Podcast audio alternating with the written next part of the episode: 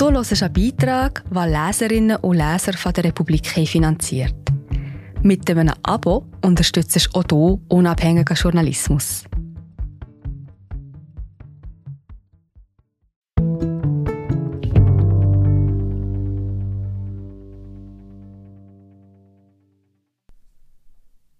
Die Zuger Rohstofffirma Colmar reagiert auf die Recherche zweier Schweizer NGOs mit massiven juristischen Druckmitteln.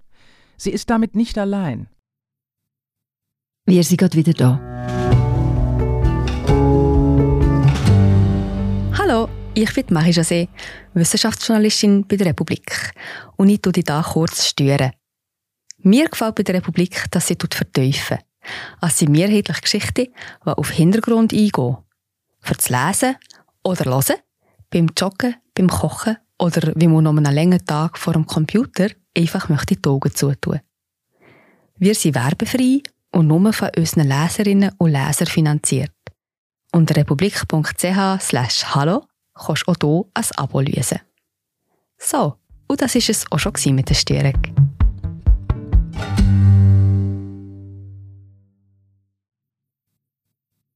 Strategische Klagen sind eine Gefahr für die Meinungsfreiheit.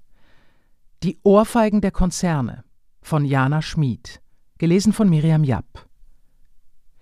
Für ihren Bericht kamen die beiden Autorinnen und der Autor weit herum. Von 2018 bis 2020 unternahmen sie nach eigenen Aussagen insgesamt 14 Reisen in sechs Länder Malta, USA, Niederlande, Großbritannien, Spanien, Italien. Sie recherchierten zu Schmuggel von libyschem Treibstoff. Seit Ausbruch des Bürgerkriegs 2011 musste Libyen Treibstoff importieren. Um diesen für die Bevölkerung erschwinglich zu machen, subventionierte ihn die Zentralbank stark. Das nutzten Schmugglernetzwerke aus, indem sie einen Teil des günstigen Treibstoffes abzwackten und ihn im Ausland mit hohem Profit weiterverkauften. Auf Sizilien sprachen die Autorinnen mit dem Chef der Finanzpolizei Guarda di Finanza, die 2017 das größte libysche Schmugglernetzwerk überführt hatte. In London mit Mustafa Sanalla, der damals Libyens nationale Ölgesellschaft leitete. Auf Malta besuchten sie die Umschlagplätze für Diesel aus aller Welt, unter anderem aus Libyen.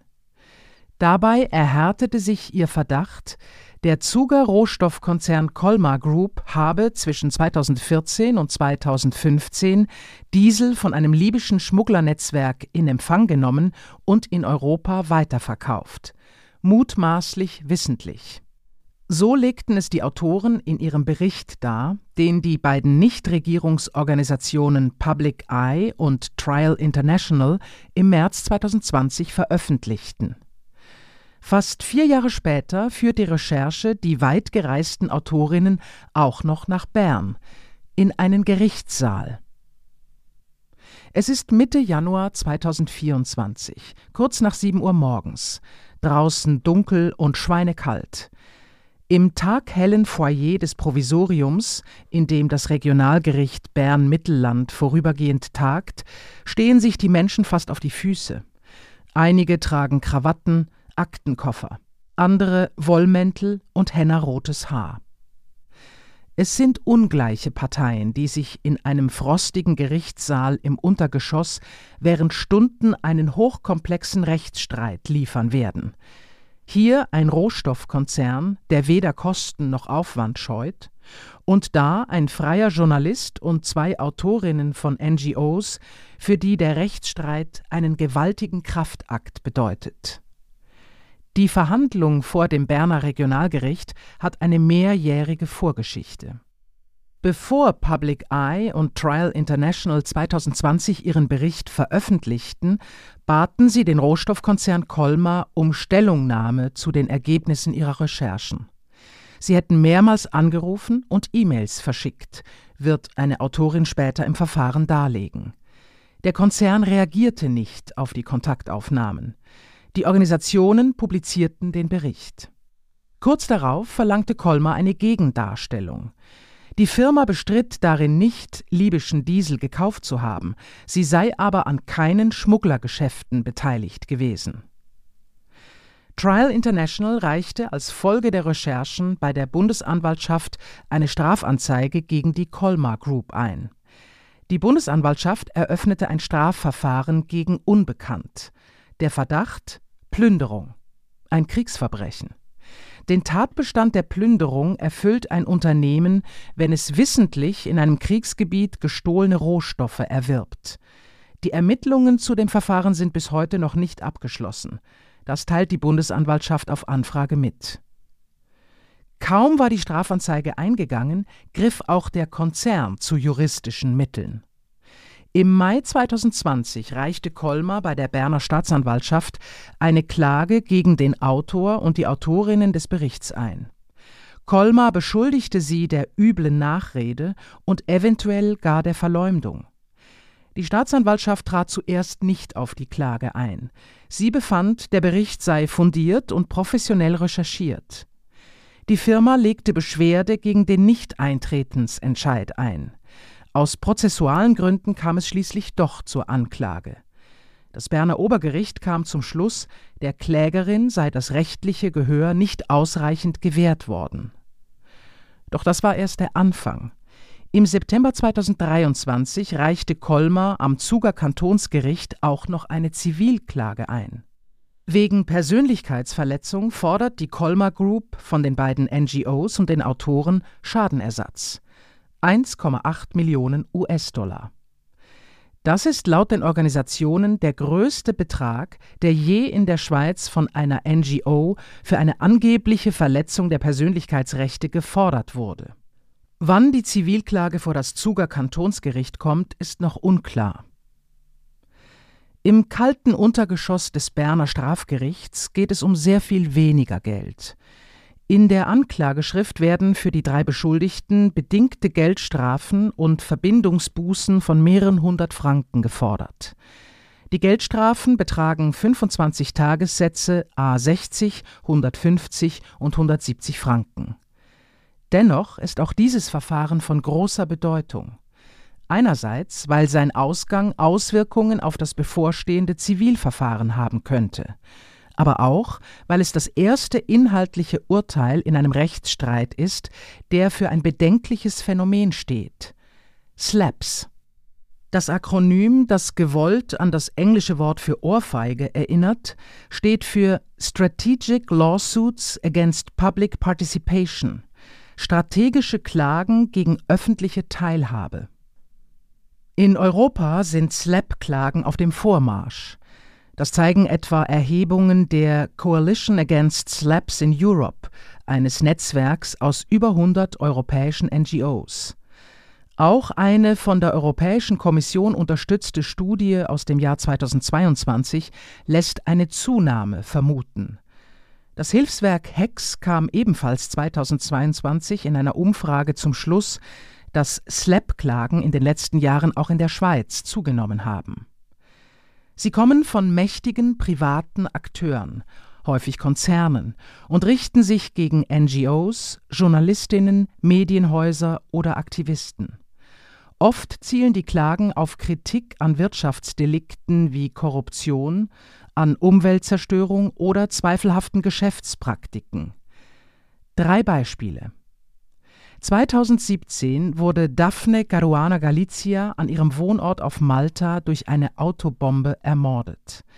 Die Investigativjournalistin hatte zu Korruption, Steuerbetrug und vielen anderen Missständen auf Malta recherchiert, auch zum Schmuggel von libyschem Treibstoff. Bis zu ihrem Tod waren 47 zivilrechtliche Gerichtsverfahren gegen sie eingeleitet worden. Die meisten stammten von maltesischen Politikern und deren Geschäftspartnern. Als sie starb, war das Vermögen der 53-Jährigen seit Monaten durch eine vorsorgliche Maßnahme blockiert. Im vergangenen November gab Greenpeace bekannt, dass der Energiekonzern Shell eine Klage gegen die Umweltorganisation eingereicht habe. Wegen Protestaktionen auf Ölplattformen fordere Shell 8,6 Millionen US-Dollar Schadenersatz. Die Klage ist laut Greenpeace eine der größten rechtlichen Bedrohungen in der über 50-jährigen Geschichte der Organisation. In der Schweiz ist der Bruno Manser Fonds seit fünf Jahren in einen Mega-Rechtsstreit verwickelt.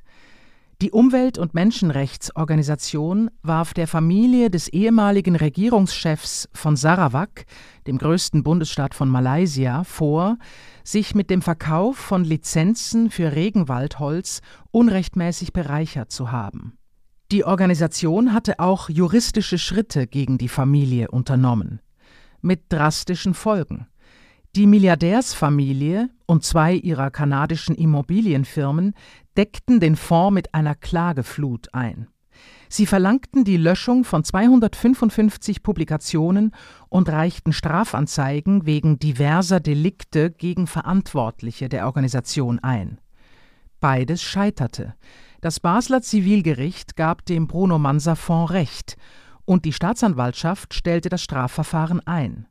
Noch hängig ist eine Zivilklage.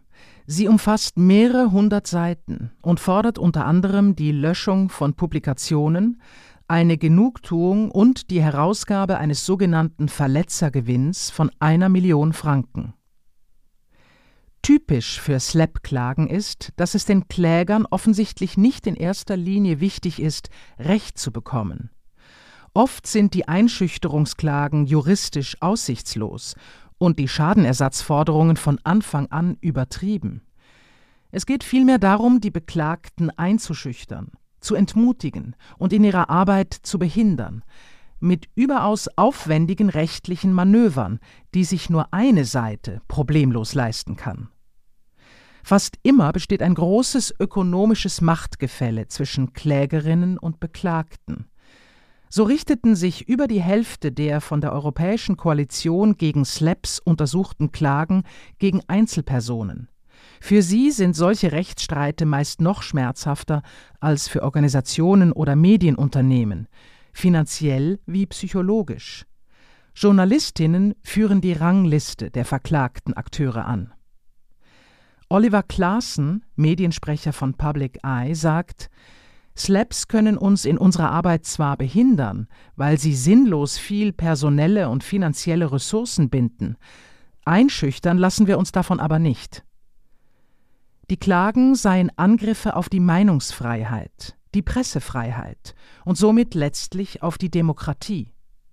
Denn strategische Klagen bezwecken nicht nur, dass kritische Berichte allenfalls gelöscht werden, sie haben auch einen Chilling-Effekt.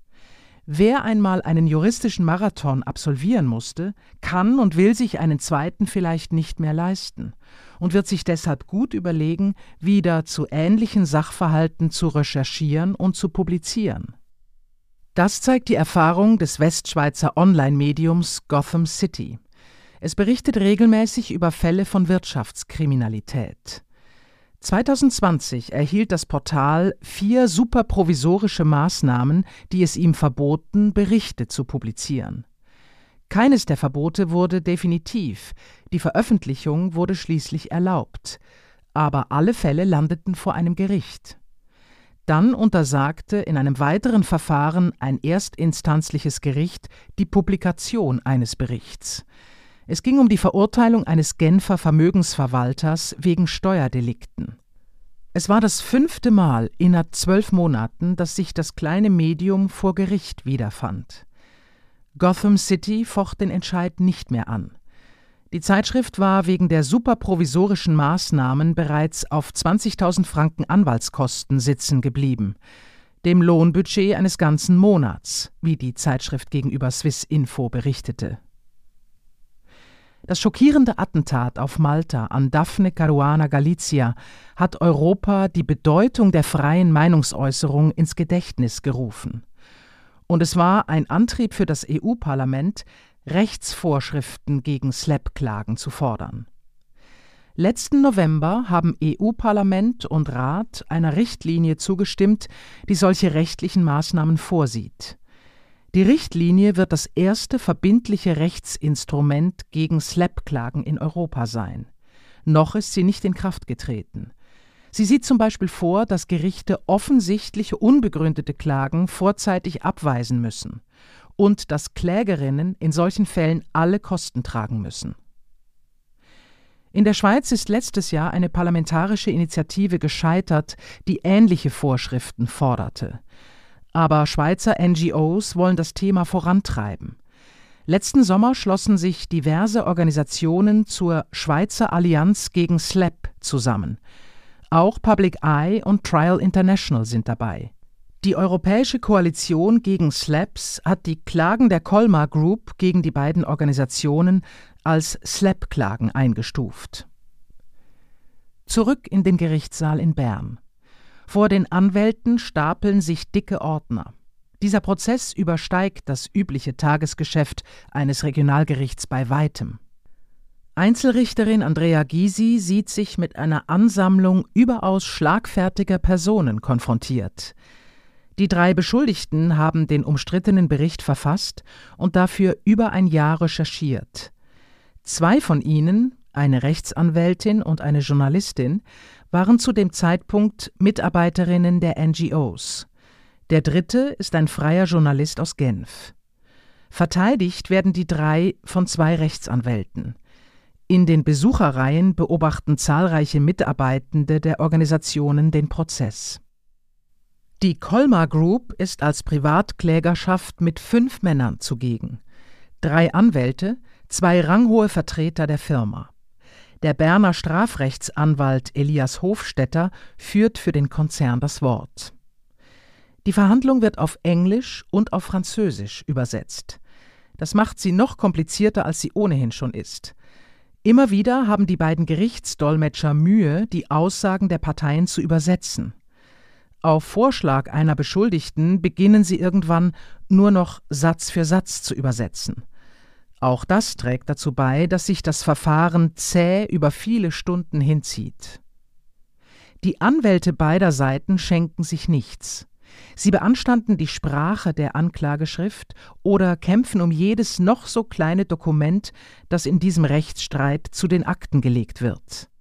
Die Parteien werden im bevorstehenden Zivilverfahren gegeneinander verwenden, was vor dem Berner Strafgericht herauskommt. Im Kern muss Richterin Andrea Gysi darüber urteilen, ob die Autoren genügend sorgfältig recherchiert haben, ob also wahr ist, was sie veröffentlicht haben, oder ob sie mindestens ernsthafte Gründe dafür hatten, die Dinge, die sie veröffentlichten, für wahr zu halten. Dann wären sie nämlich freizusprechen. Diese Frage führt in höchst spezifische Themengebiete, die mit Bern rein gar nichts zu tun haben. Das Verfahren findet deshalb hier statt, weil Public Eye seinen Sitz in Bern hat.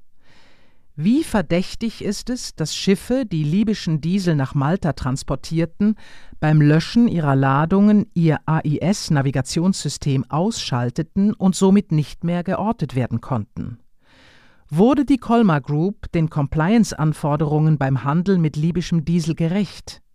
Hätte die Firma erkennen müssen, dass Ursprungszeugnisse von Diesel aus dem kriegserschütterten Libyen teilweise gefälscht waren? Es war eine sehr gut dokumentierte Recherche, sagt eine Beschuldigte. Es sei selten, dass so viele Quellen und Dokumente vorliegen wie bei jenem Bericht. Wir waren vorsichtig und umsichtig, sagt auch der Genfer Journalist. Er sagt, er würde auch vier Jahre später nichts an dieser Arbeit ändern. Er spricht die Belastung an, die der Rechtsstreit für ihn als freien Journalisten bedeute. Für den Einkommensverlust, den Stress, die Vorbereitungszeit und die Länge dieses Verfahrens sollte ich eher eine Genugtuung von Kolmar erhalten als umgekehrt, sagt er. Als Journalist der überzeugt ist, dass er seine Arbeit gut gemacht hat, erlebe ich das als Angriff auf die Meinungsfreiheit. Die Anstrengungen der Colmar Group richten sich selbstverständlich nicht gegen die Arbeit von NGOs oder gegen die Pressefreiheit, sagt der Anwalt der Privatklägerin in seinem Plädoyer. Colmar anerkenne diese Arbeit, aber sie erfordere auch Sorgfalt.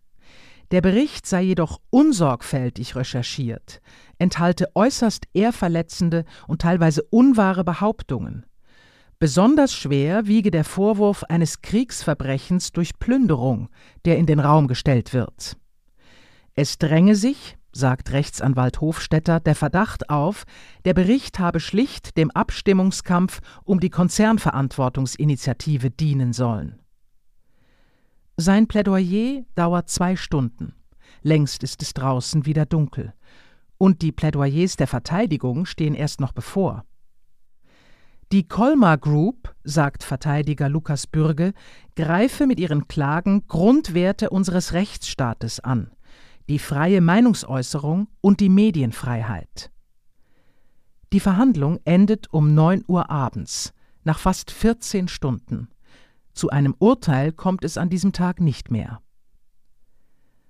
Einen Monat später tagt das Regionalgericht nicht mehr im Provisorium, sondern im frisch renovierten Berner Amtshaus. Am Mittwochmorgen, 21. Februar, verkündet Gerichtspräsidentin Gysi das Urteil. Wieder finden sich zahlreiche Menschen im Gerichtssaal ein. Von den drei Beschuldigten ist aber nur eine anwesend. Das Gericht spricht die Beschuldigten frei. Die angefochtenen Äußerungen in ihrem Bericht erfüllten zwar den objektiven Tatbestand der üblen Nachrede, führt Gysi aus. Sie stellten Kolmar unter Verdacht, rückten den Konzern in ein schlechtes Licht. Die Beschuldigten hätten dabei eventualvorsätzlich gehandelt. Sie hätten in Kauf genommen, dass die publizierten Äußerungen einen eher verletzenden Charakter entfalten könnten. Allerdings gelinge ihnen der sogenannte Gutglaubensbeweis. Nach Strafgesetzbuch macht sich der üblen Nachrede nicht strafbar, wer ernsthafte Gründe vorweisen kann, dass die Äußerungen in guten Treuen für wahr gehalten wurden. Unter diesem Aspekt musste das Gericht beurteilen, ob die Beschuldigten genügend sorgfältig recherchiert haben. Sie hätten detailliert, nachvollziehbar und konsistent darlegen können, wie sie zu den geäußerten Verdachten gegen Kolmar gekommen seien, sagt die Richterin. Sie zählt die lange Liste von Quellen auf, die die Autorinnen herangezogen hätten, die Dauer der Recherchen, die zahlreichen Beweismittel, mit denen sie ihre Äußerungen belegen konnten. Außerdem hätten sie Kolmar mehrmals die Möglichkeit zur Stellungnahme gegeben. Die Beschuldigten hätten in guten Treuen annehmen dürfen, dass es stimmt, was sie schrieben. Sie seien ihren Pflichten als Journalisten vollumfänglich nachgekommen. Die Freigesprochenen erhalten Entschädigungen für die Verteidigungskosten sowie teilweise für ihre wirtschaftlichen Einbußen. Größter Posten sind die Anwaltsrechnungen. 46.800 Franken für den Berner Rechtsanwalt Lukas Bürge, 36.000 Franken für Rechtsanwalt Raphael Maheim aus Lausanne. Diese Kosten übernimmt der Kanton Bern, genauso wie die Verfahrenskosten von 15.000 Franken, falls der Entscheid rechtskräftig wird. Die im Saal anwesende Autorin lässt sich nach der Urteilsverkündung erleichtert umarmen. Auch Public Eye zeigt sich erfreut. Das Urteil bestätige, dass investigative Recherchen und die Enthüllung unbequemer Fakten keine Straftat, sondern ein Grundpfeiler demokratischer Gesellschaften sind, schreibt die Organisation. Trotzdem, das Zivilverfahren, in dem es um weitaus mehr Geld geht, kommt erst noch.